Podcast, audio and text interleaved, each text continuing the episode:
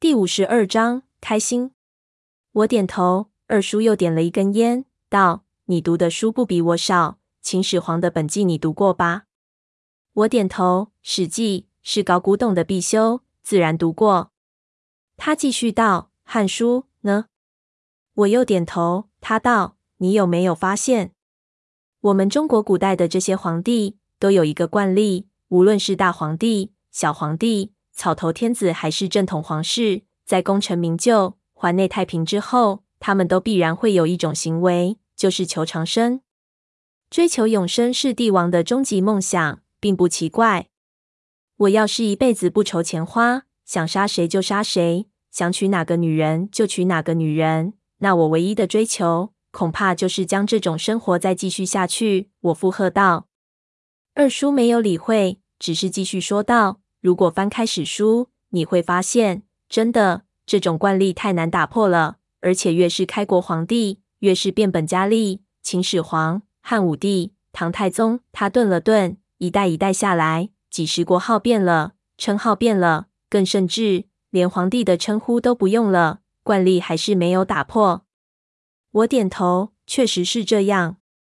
人性是传承不变的，不管你站在什么位置，到了一定的时候，一样会看到死亡向你靠近。但是，所谓长生秘诀和传说，越靠近现代越模糊。很多帝王都认为长生术的线索存在于古代方士的墓葬里，所以自然会出现一些队伍帮帝王进行实地勘探。这种队伍往往挂羊头卖狗肉，以一些现有的编制做掩护。他看着我，笑了笑。而这些队伍里的人，当晚是民间最厉害的高手。自古土夫子，南北的仙，摸金校尉，有不少都被招安吃起了公粮。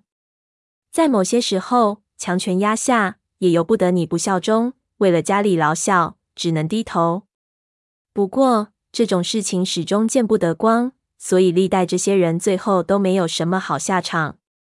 另外，在这种队伍中，总有人想摆脱那种无孔不入的控制，而且长生这种事，不仅对帝王将相有吸引力，对这些寻找者也是巨大的诱惑。当他们真的发现一些线索时，心中不免会有自己的想法。这些想法，他们往往会告诉自己的兄弟或者家人。这些家族的成员都是见过风浪。刀尖上滚的人胆子都很大，于是就会产生一些计划，以实施这些想法。这些计划有些失败了，有些成功了，有些也不知道是失败还是成功。但能肯定的是，一旦被发现，那么这些人的末日就到了。他停了下来，勾住我的肩膀道：“不过，有些计划能瞒很长时间，甚至改朝换代。当这时候。”双方已经达成了某种共识，没有人希望他被捅出来。说着，他又看了看我，特别是他。我不敢说我完全听懂了二叔的故事，但是我明白了他想说什么。说实话，我完全没有想到事情的背后会是这种范畴的东西。难怪楚哥会和我说不能再查下去了。沉默中，把二叔说的和我之前的一些推测连起来，居然发现。很多事情一下就变得合理了。我问道：“那么这里的事情也是他所进行的活动中的一处？”二叔点头：“恐怕是。所以我很早就知道这个村子的存在。一听潘子说你到了这里，就觉得不妙，立即叫他带着人过来。凡是那批人去的地方，必然凶险万分。那你知道不知道这里到底是什么情况？”那些到底是什么东西？我问二叔。他想了想，道：“那些可能是密骆驼。密骆驼，那是什么玩意儿？密洛陀是瑶人的祖先，在他们的神话里，他们的第一个女神是从山中产生的。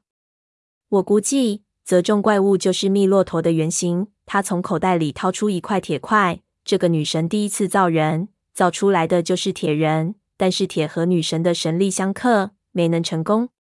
当时那些矿工用铁封石中人，显然都是听过这种传说的瑶人。你的估计应该差不离。我点头。二叔继续说道：“至于这东西是怎么产生的，恐怕没人知道。听你的描述，这件事很像一件宗教仪式。你们被当成祭品，等在那里。那些东西存在于山底很深的地方，要弄下去得花很长时间。我感觉你们碰到的事，可能是别人安排的。他也有同样的感觉，证明我的直觉没错。但是我道，可是我说了，那个矿洞没有任何的出口。他想了想，拍了拍我道：“我以前和你说过，已经发生的事，不管你看到的现象如何，它就是发生了。你既然进去了，那必然就有入口，找不到不能说没有，入口肯定就在那里。”我苦笑，之前胖子说的时候，我也是这种想法，但找不到就是找不到。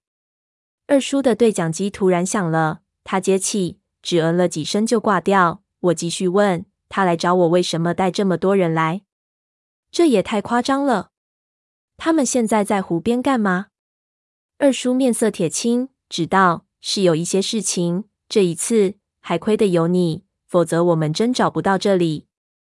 至于来这里的目的，我现在还不能告诉你。等事情证实了，你自然会知道。他看着手表。这里的事情才刚刚开始，而且我们的时间不多了。